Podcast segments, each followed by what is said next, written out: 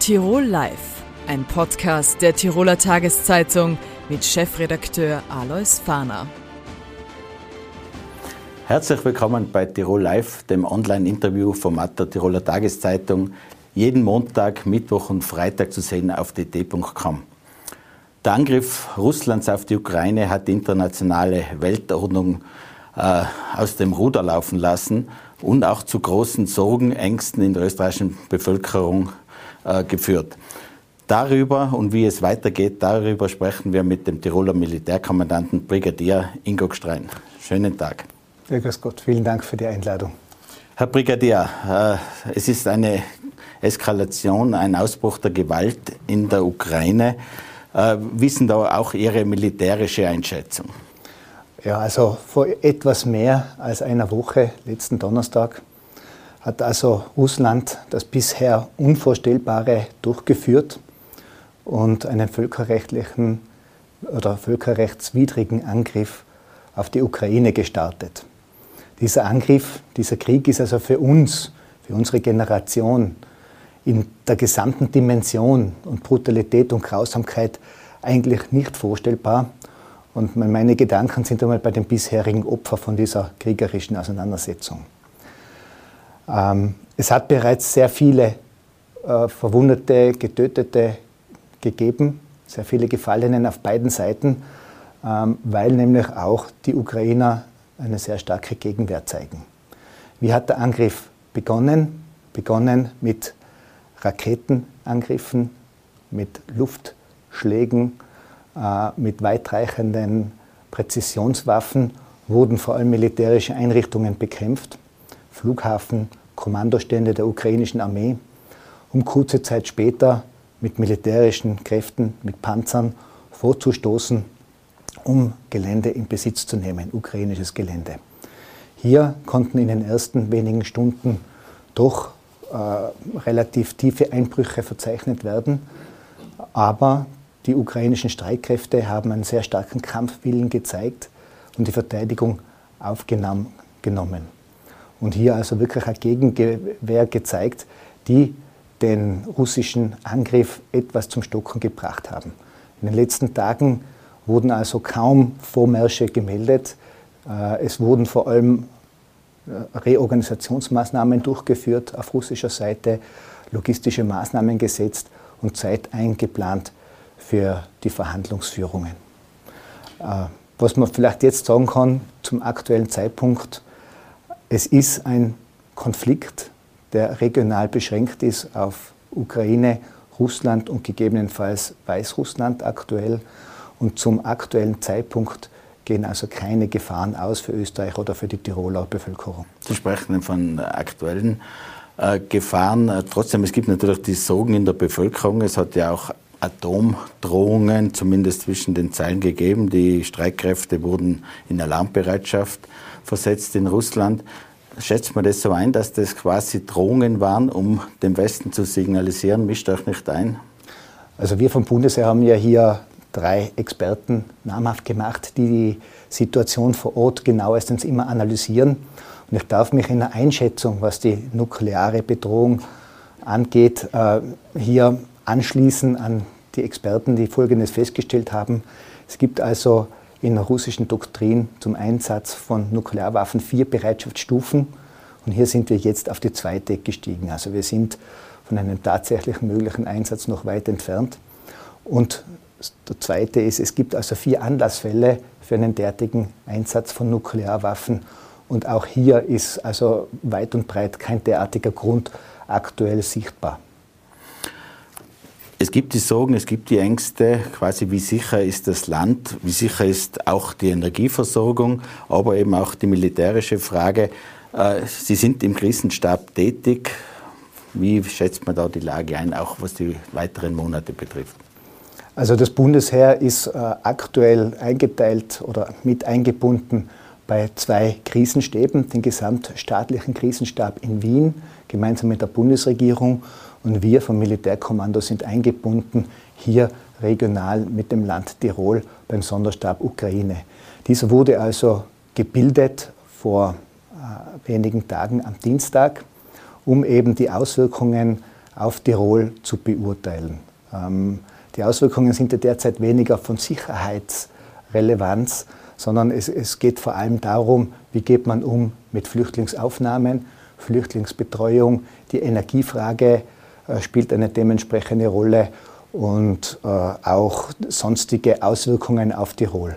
Hier gibt es also ein Gremium, wo die Tiroler Landesregierung jetzt zweimal dabei war bei den Sitzungen, wo also alle Vertreter von wesentlichen, wichtigen Behörden in Tirol äh, zusammentreten. Unsere Aufgabe als Militärkommando Tirol ist es, hier unsere militärische Lageeinschätzung weiterzugeben, auf der einen Seite und im Anlassfall, sofern erforderlich, äh, die Expertise von unserer Seite, zum Beispiel im logistischen Bereich, zur Verfügung zu stellen. Wichtig ist also jetzt, meiner Meinung nach, dass wir Solidarität zeigen mit den Ukrainerinnen und Ukrainern und dass wir Flüchtlingen und den Leuten vor Ort bestmöglich helfen, humanitäre Hilfe zukommen lassen. Welche Aufgaben könnte das Bundesheer hier übernehmen? Sie haben die Flüchtlingsfrage angesprochen, aber es könnten natürlich auch Beratungsthemen sein für die Bevölkerung, die ja jetzt in Besorgnis sind, oder? Ja, natürlich. Äh, es ist die logistische Expertise, die vielleicht abgegriffen wird und natürlich auch die gesamtheitliche Einschätzung des Bundesheers zu diesen Vorkommnissen vor Ort und äh, eben Einschätzung mit den Auswirkungen auf Österreich. Inwieweit äh, spielen dann auch mögliche Cyberattacken und so weiter eine Rolle? Es ist ja auch immer wieder die Rede von Sicherheit der Energieversorgung. Könnten natürlich Blackouts auch aus dieser Richtung drohen. Inwieweit ist da auch das Bundesheer eingeschaltet? Also wir beobachten die Situation natürlich sehr genau, auch mit unseren Experten in den verschiedenen Stäben und Stellen. Äh, derzeit ist es, so wie ich betont habe, der Konflikt beschränkt auf diese zwei bis drei Staaten. Sowohl was die Kampfhandlungen vor Ort anbelangt, als auch die Propaganda, die parallel dazu äh, durchgeführt wird, also Kampf um, den, um die Informationshoheit, aber auch Cyberangriffe. Also Cyberangriffe finden derzeit vor allem gegenseitig statt zwischen der Ukraine und Russland. Äh, der Westen ist irgendwie auf dem falschen Fuß erwischt worden oder kalt erwischt worden. Man hat nicht damit gerechnet, dass quasi mitten in Europa so ein Konflikt ausbrechen kann. Äh, was heißt das jetzt auch für die Militärs quasi im Freien Westen? Dieser, äh, dieser Konflikt ist natürlich nur wenige Tage alt. Ja? Und man kann noch nicht alle Auswirkungen restlos jetzt abschätzen in Zukunft. Aber was man jetzt bereits sagen kann, ist, dass aus einem schwierigen Partner Russland ein unberechenbares Gegenüber geworden ist. Und das hat natürlich jetzt europaweit zu einer breiten Diskussion zur Sicherheitsarchitektur geführt.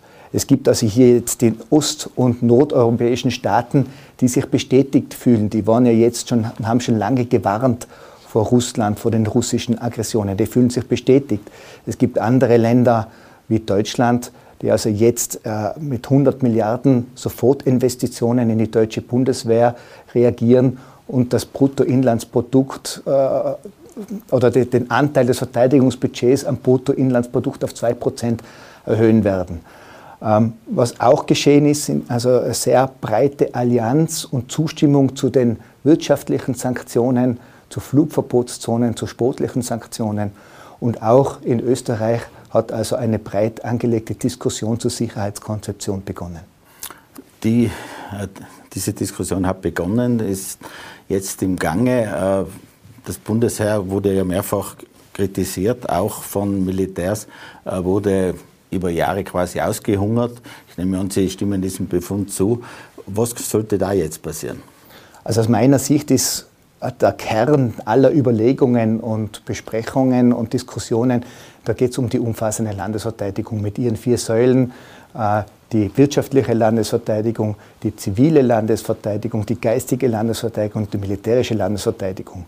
Für mich als Militärkommandant oder als Bundesoffizier sind besonders die geistige Landesverteidigung und die militärische Landesverteidigung hier im Fokus.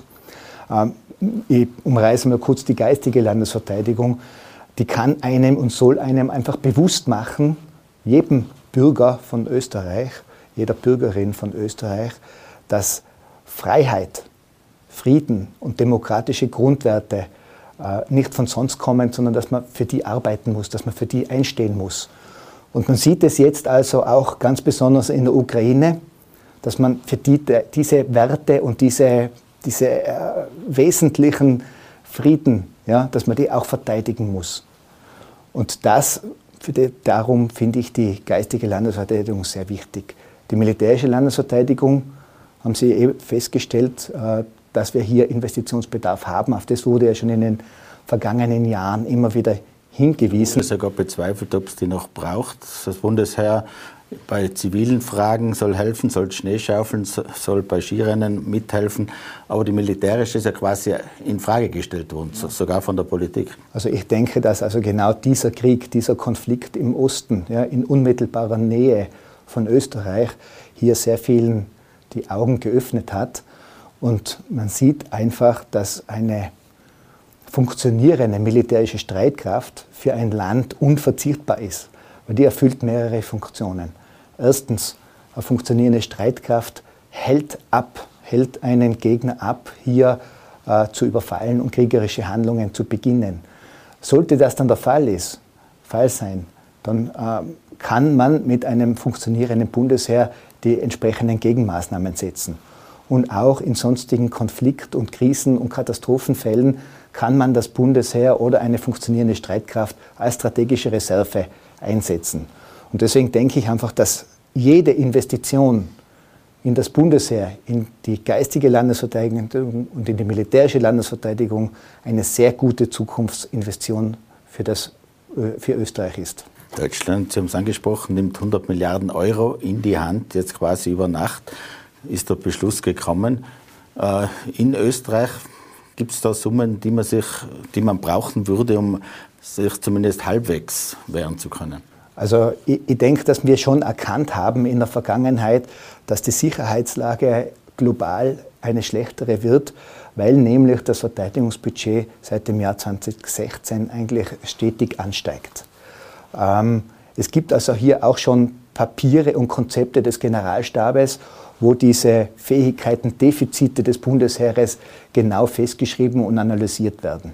Was wir jetzt machen müssen, ist, dass wir ganz genau analysieren, beobachten, was passiert in der Ukraine und das mit den bisherigen Analysen vergleichen, hier die richtigen Ableitungen äh, treffen und die, diese dann der Frau Bundesministerin übergeben und die wird dann die richtigen Entscheidungen treffen und mit dem Finanzminister dann in die Verhandlungen treten. Herr Brigadier, danke schön für das Gespräch. Dankeschön. Am Montag, den 8. März, wird wieder der Internationale Frauentag begangen. Äh, wie sieht es aus um die Gleichberechtigung der Geschlechter? Darüber sprechen wir mit der Gleichbehandlungsanwältin für Tirol, Salzburg und Vorarlberg, Katharina Raffel. Willkommen im Studio. Guten Tag, Herr Fahner. Danke für die Einladung. Äh, Frau Raffel, Sie stehen in Westösterreich einer Institution vor, eine Bundeseinrichtung, die sich äh, um die Gleichbehandlung kümmert. Was sind denn die konkreten Aufgaben? Mhm. Also die Gleichbehandlungsanwaltschaft, bei der ich tätig bin, ist eine Einrichtung des Bundes, wie Sie richtig gesagt haben. Und wir beraten und unterstützen Personen, die sich diskriminiert erachten, aus ganz bestimmten Gründen, nämlich erstens Geschlecht, Rassismusfälle, also ethnische Zugehörigkeit, Religion, Weltanschauung, Alter und sexuelle Orientierung.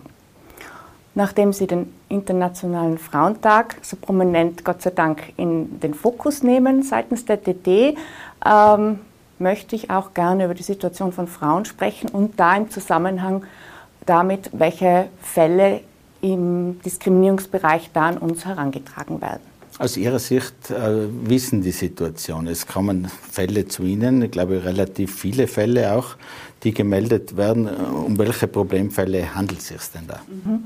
Also wenn es um Diskriminierungen aufgrund des Geschlechts geht und sich sind überwiegend Frauen betroffen. Natürlich können sich Männer auch aufgrund des Geschlechts an uns wenden, aber das sind leider immer noch sehr häufig einmal der Themenbereich sexuelle Belästigung am Arbeitsplatz das ist der eine große Bereich. Dann geht es natürlich auch um Vereinbarkeitsprobleme. Stichwort die Karenzrückkehrerin kehrt zurück nach der Karenz und findet dann schlechtere Arbeitsbedingungen vor, ist dann vielleicht nicht mehr in der Leitungsposition gern gesehen, wird dann in dem Zusammenhang vielleicht auch gemobbt, sage ich jetzt einmal. Ein weiterer Punkt, wie wir ja wissen, ist es ja leider immer noch so, dass so im Durchschnitt betrachtet Frauen in Österreich um circa ein Viertel weniger Lohn bekommen. Da ist jetzt auch, das hat natürlich eine große gesellschaftliche Relevanz und da ist natürlich auch ein Diskriminierungsgrund dahinter.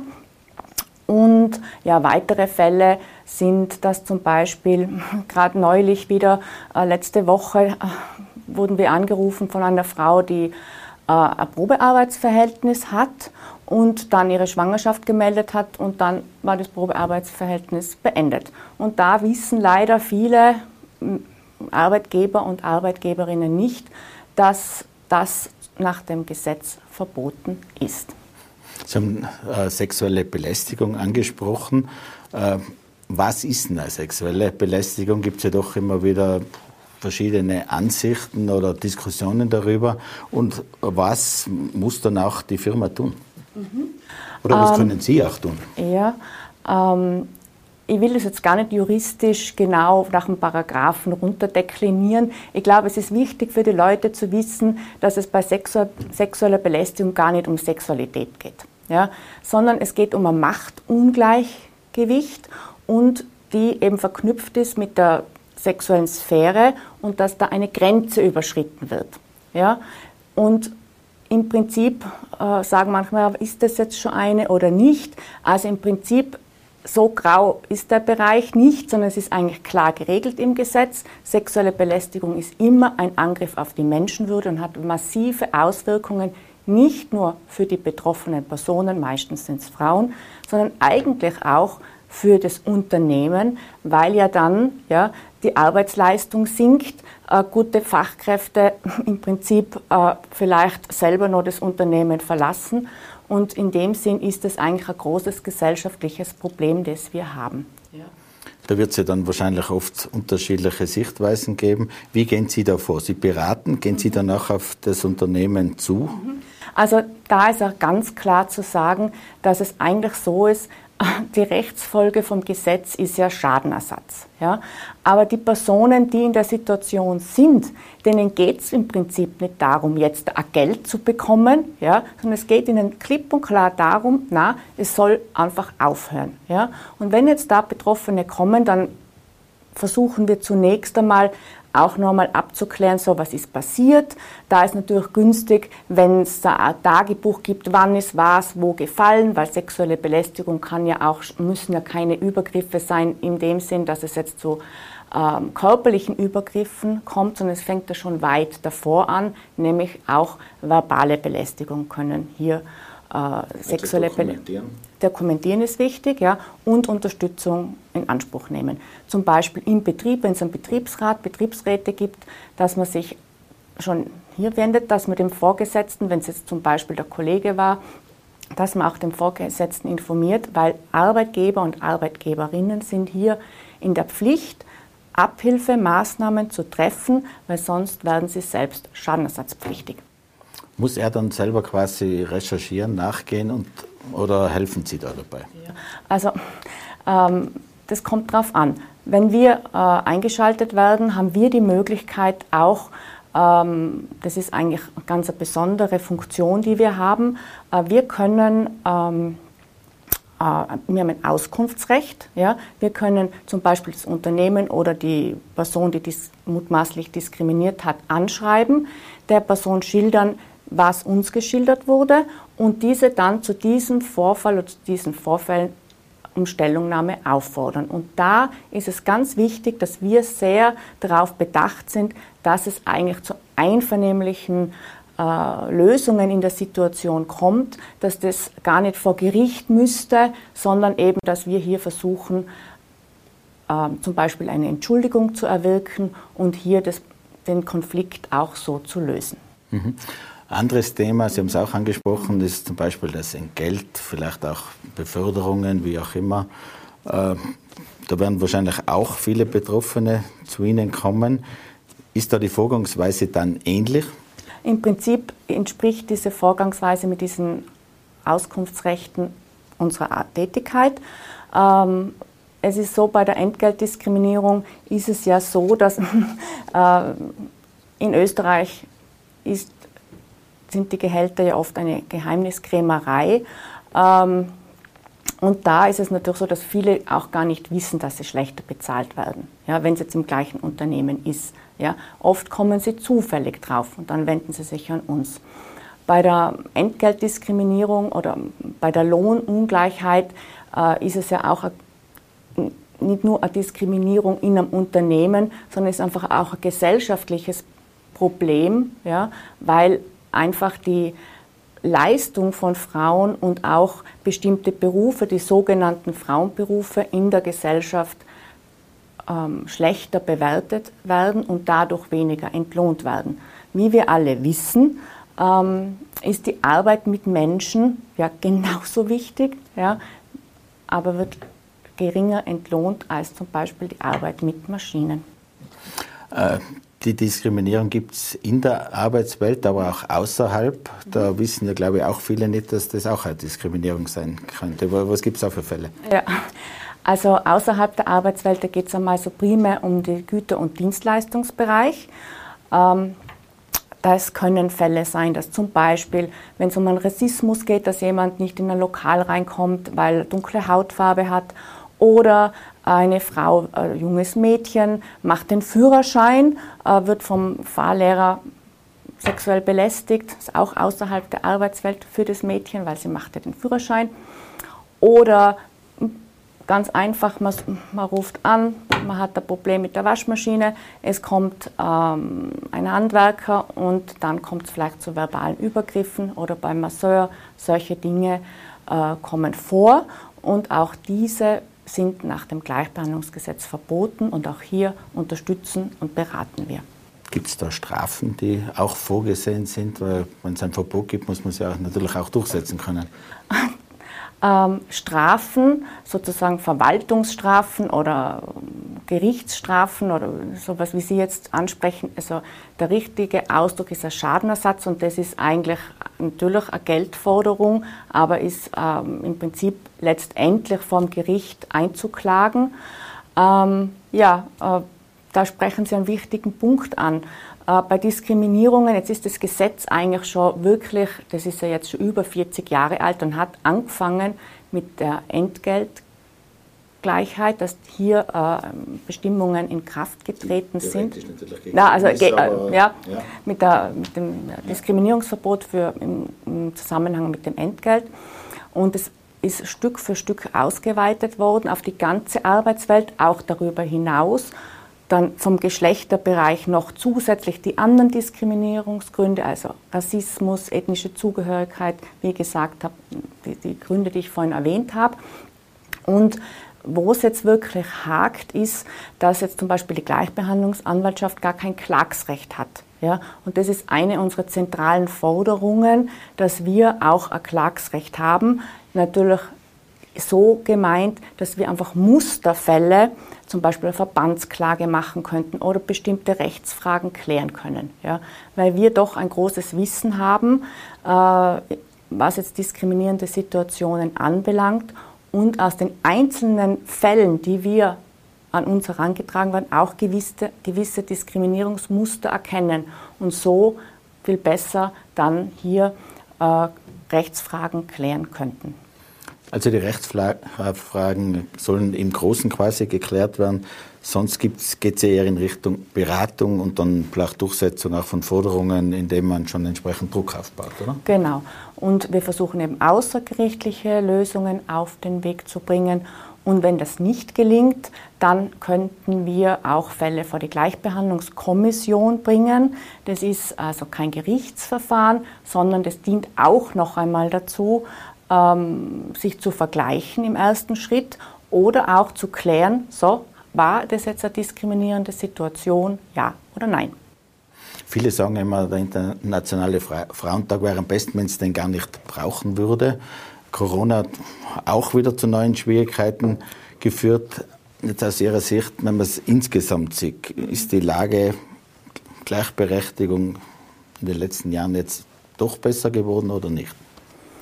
Ähm, naja, die Corona-Krise, weil Sie das angesprochen haben, hat eigentlich doch schon noch einmal gezeigt, dass ich meine, die Corona-Krise trifft ja alle Menschen. Das sind die Kinder, die alten Menschen, äh, auch viele Männer und aber überproportional auch Frauen. Zum Beispiel Stichwort die Alleinerzieherin,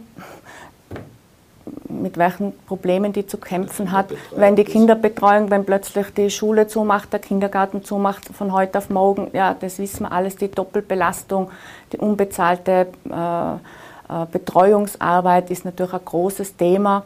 Und jetzt denke ich mal in Tirol, ähm, der Tourismus ist ein ganz starker Wirtschaftszweig. Da ist die Beschäftigung auch zurückgegangen und da arbeiten natürlich auch sehr viele Frauen. Ähm, Stichwort ähm, systemrelevante Berufe. Ich habe es davor erwähnt, äh, arbeiten auch sehr viele Frauen. Das ist einfach die gering, auch im Handel, genau. Und äh, da arbeiten sehr, zum Großteil Frauen, die sind genau die Berufe, die eigentlich schlechter entlohnt werden. Und äh, aus Studien weiß man jetzt auch, dass die Arbeitslosigkeit ja auch gestiegen ist, leider. Da sind jetzt Männer mehr betroffen als Frauen. Aber bei Frauen ist es so, dass da eher die höher qualifizierten betroffen sind. Frau Raffel, danke schön für das Gespräch. Danke für die Einladung und schönes Wochenende. Wir leben in turbulenten Zeiten. Viele haben das Gefühl, wir taumeln von Krise zu Krise. Ich nenne nur die Corona-Krise und jetzt den Ukraine-Krieg. Wie geht es weiter? Was sind mögliche Bedrohungen und Lösungen? Darüber sprechen wir mit dem Tiroler Landeshauptmann Günter Platter. Willkommen im Studio. Grüß Gott. Herr Landeshauptmann, die Ukraine-Krise hat viele verunsichert. Äh, es gibt auch Angst in der Bevölkerung. Äh, es gibt Atomdrohungen sogar. Man hat Angst um die Energieversorgung.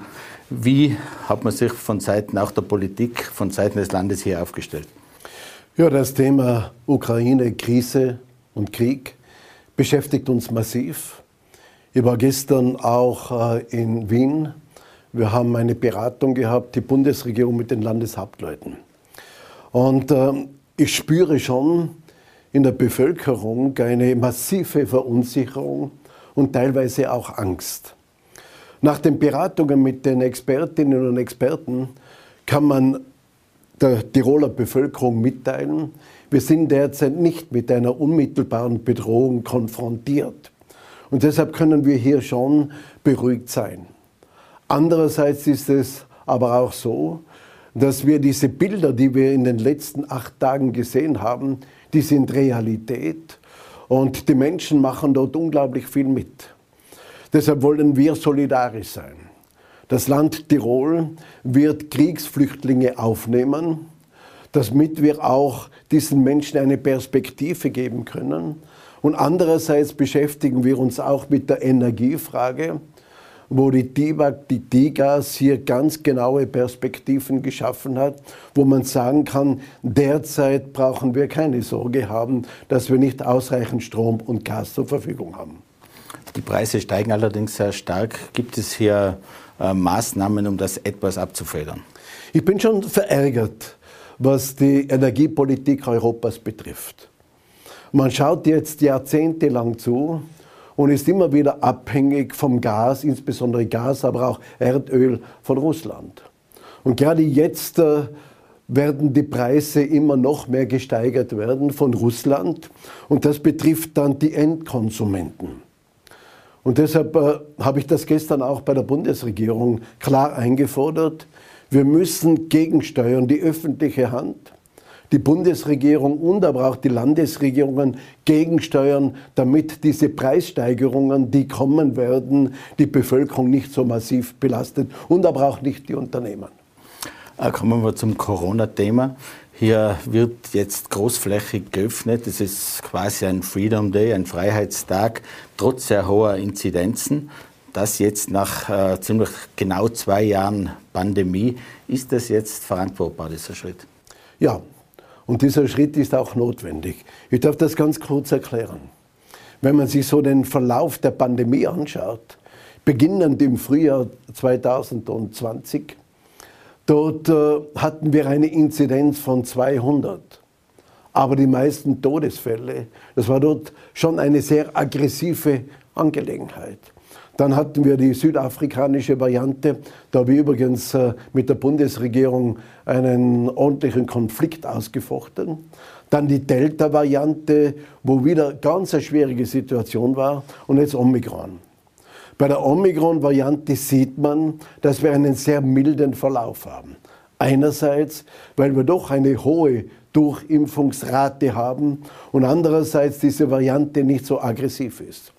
Und es wäre jetzt nicht rechtfertigbar, wenn so massive einschränkende Maßnahmen unternommen werden, weil wir in den Spitälern, was die Gesundheitsversorgung betrifft, absolut äh, eine stabile Situation haben. Deshalb ja, diese Öffnungsschritte sind gerechtfertigt. Ich habe mich auch dafür massiv eingesetzt und im Stab in Wien wurde auch von den Expertinnen und Experten diese Öffnung befürwortet. Es waren zwei Jahre mit Öffnungen, mit Lockdowns, mit verschiedenen Regelungen, einem Dschungel an Regelungen, durch den viele nicht mehr durchgesehen haben. In Tirol hatten wir die Kausen Ischgl, Zillertal.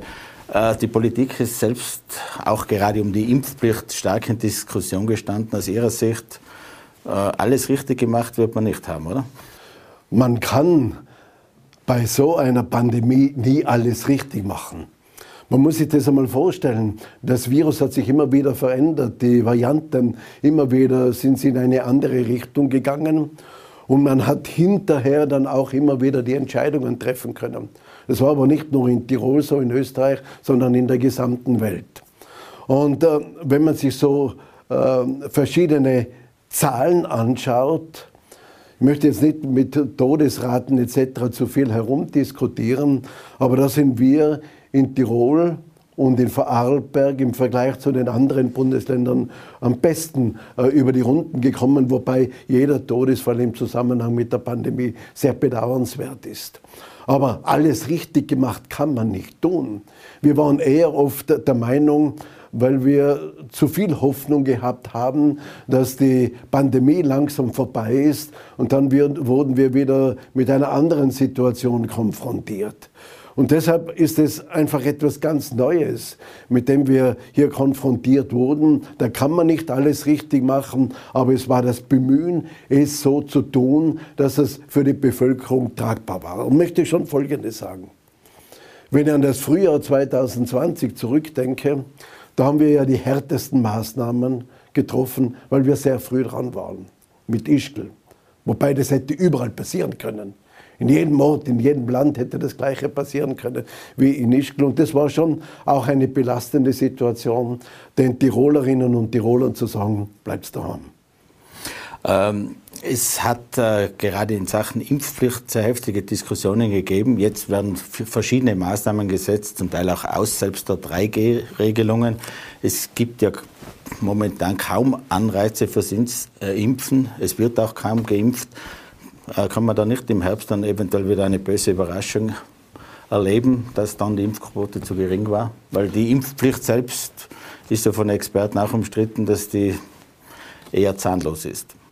Ähm, was die Impfpflicht betrifft, es wurde im Parlament in Wien beschlossen. Oder braucht es die überhaupt noch? Ja, äh, ich glaube, äh, die Beschlusslage ist folgende, dass die sehr flexibel ist. Wenn sich bestimmte neue Situationen ergeben, kann man sich dementsprechend anpassen. Aber ich erwarte mir jetzt schon, dass nächste Woche die Bundesregierung aufgrund der Basis und Bewertung der Expertinnen und Experten uns mitteilt, wie geht es jetzt weiter mit der Impfpflicht. Kommt eine Bestrafung ab dem 15. März, ja oder nein? Diese Bewertung ist notwendig, aber ich möchte auch Klarheit haben für die Bevölkerung. Aber Sie können sich vorstellen, dass man zum Schluss kommt, Omikron und eventuell weitere Varianten sind harmlos, wir brauchen es nicht. Ja, das ist ja das System äh, dieses Gesetzes, wo man beurteilt, ist das jetzt notwendig. Aber es ist dann die Möglichkeit auch geschaffen, wenn wir in eine schwierige Situation wieder kommen, was wir alle nicht hoffen, dass dann flexibel auch die Entscheidungen wieder revidiert werden können. Aber es ist vereinbart, Die Expertinnen und Experten, dieser Stab, diese Kommission müssen diese Be Bewertungen vornehmen und die Bundesregierung müssen entscheiden. Die Bundesregierung muss entscheiden und ich erwarte mir, dass es nächste Woche stattfindet. Wenn man allerdings im Herbst dann einsteigt mit Impfungen, da jetzt ungeimpften wird man ja noch, ist man weit weg von einer Boosterimpfung. Ist man dann zu spät, oder? Ähm, das hat sich natürlich jetzt schon äh, geändert aufgrund der Lage, dass die Bevölkerung sieht, die Omikron-Variante ist eine milde Angelegenheit. Und deshalb äh, ist die Dynamik im Bereich der Impfungen nicht mehr gegeben. Und ich hoffe, die Hoffnung bleibt ja, dass wir nicht so einen intensiven Herbst erleben, wie das das äh, letzte Jahr der Fall war. Und dass, wenn eine Welle daherkommt, das kann durchaus sein, es sich wiederum so um eine milde Variante handelt wie bei Omikron. Und dann wird die Lage anders zu beurteilen sein. Aber wenn Einschränkungen der Menschen vorgenommen werden, dann muss es rechtfertigbar sein. Und gerechtfertigt kann das nur sein, wenn wir im Gesundheitssystem ein Problem haben. In der Bundesregierung geht es immer wieder rund. Jetzt ist auch der Gesundheitsminister zurückgetreten, auch auf ÖVP-Seite hat es mehrfach auch Rücktritte gegeben. Wie beurteilen Sie jetzt, dass mittlerweile jetzt bereits der dritte Gesundheitsminister sein Amt antreten muss, in Klammer? Das war eine persönliche Entscheidung und das ist zu akzeptieren. Äh, natürlich eine große Herausforderung ist momentan schon zu bewältigen. Aber was wir jetzt brauchen, auch in der Bundesregierung, eine Stabilität. Und deshalb trete ich ja auch so ein in der Tiroler Landesregierung, dass man durchaus intern überlegt, was ist denn das Richtige, bevor eine Entscheidung getroffen wird. Aber ich will einfach, dass sich die Leute verlassen können auf eine Regierung. Da braucht es diese Kontinuität, diese Stabilität und die Verlässlichkeit. Das brauchen wir insbesondere jetzt bei der Bundesregierung. Wir hatten letzten Sonntag Gemeinderatswahlen in Tirol. Die Stichwahlen stehen noch bevor. Da gibt es keine großen Veränderungen. Bürgermeister haben gewechselt. Die dominante Kraft ist weiterhin die ÖVP, auch wenn sich die meisten Bürgermeister nicht so deklariert haben. Ähm, ein neuer Faktor ist die MFG, die Impfgegner. Rechnen Sie damit, dass die auch bei der Landtagswahl Ihnen zu schaffen machen? Was die Gemeinderatswahlen und Bürgermeisterwahlen betrifft, da, da bin ich sehr zufrieden. Insgesamt, weil die Demokratie lebt. Die Menschen gehen zur Wahl und die Demokratie funktioniert nur, wenn die Leute zur Wahl gehen. Und wir haben ausreichend Kandidatinnen und Kandidaten bei den Wahlen gehabt für den Gemeinderat und für das Bürgermeisteramt. Ich bin auch sehr zufrieden, was die Tiroler Volkspartei betrifft, denn die Rahmenbedingungen waren ja nicht leicht.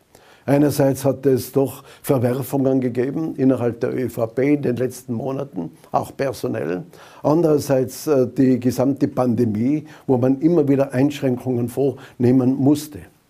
Und so können wir die Zahl der Gemeinderätinnen und Gemeinderäte halten. Das ist bei ungefähr zwei Drittel, sind äh, bei der Volkspartei oder Volkspartei nahe. Und bei den Bürgermeisterinnen und Bürgermeistern liegen wir auch schon bei circa 220. Und wir werden das Ziel erreichen, über 230 Bürgermeisterinnen und Bürgermeister der Volkspartei angehörend und aber auch äh, VP nahe. Äh, die Stichwahl, die wird jetzt stattfinden am nächsten Sonntag und da glaube ich schon, dass wir da oder dort wieder Erfolge haben werden. Aber herausragend zum Beispiel die Schönwies. Milz äh, bei Imst und insbesondere in Würgel, wo wir das Amt wieder, wo, wo wir das Gesamte wieder zurückgewonnen haben. Ja, das ist äh, natürlich, war das Glück hier auf der anderen Seite. Von 2000 Stimmen, die abgegeben wurden, elf Stimmen davon äh, in eine andere Richtung, dann hätte es wieder anders ausgeschaut. Ich muss aber sagen, äh, der Bürgermeisterkandidat Dominik äh, Draxel ist ein sehr engagierter Mann. Der wird seinen politischen Weg schon noch machen. Blick voraus zur Landtagswahl. Es wird kolportiert, der Termin 5. März im nächsten Jahr sei fix. Kann man das so bestätigen? Also ich habe das äh, in den Medien wahrgenommen, also da ist noch kein Termin fixiert worden, aber wir streben schon an, dass wir im Frühjahr, wo es planmäßig vorgesehen ist, dass dort die äh, Landtagswahl stattfinden kann, außer es passiert was Außergewöhnliches. Aber ich glaube, auf die Frage noch zurückzukommen, was MFG betrifft, das wird mit Sicherheit nicht so eine Bedeutung haben.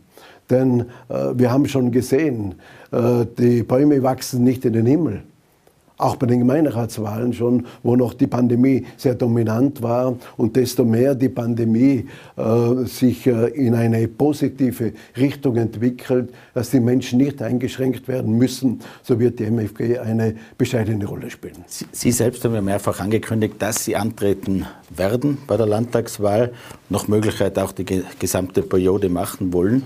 Äh, wird da auch schon der künftige Kronprinz oder Kronprinzessin mit auf der Liste zu finden sein?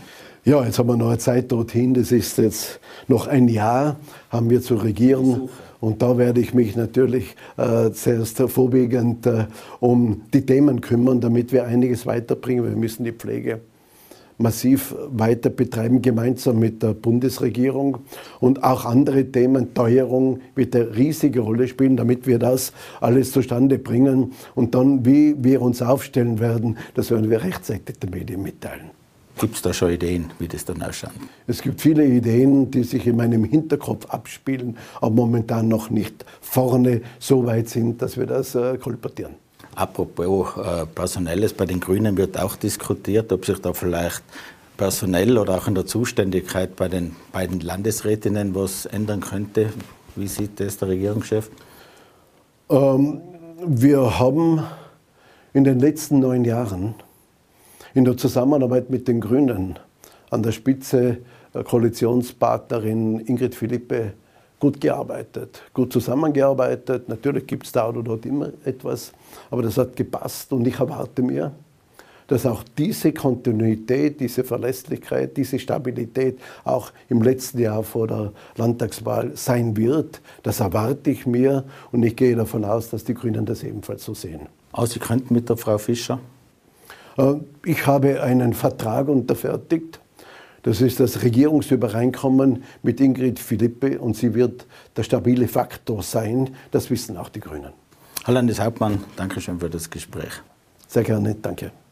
Meine Damen und Herren, das war Tirol Live. Vielen Dank fürs Zusehen. Sie können die heutigen Gespräche auf Podcast nachhören und natürlich in der Tiroler Tageszeitung und auf dt.com nachlesen. Vielen Dank noch einmal fürs Zusehen. Bis zum nächsten Mal. Auf Wiedersehen.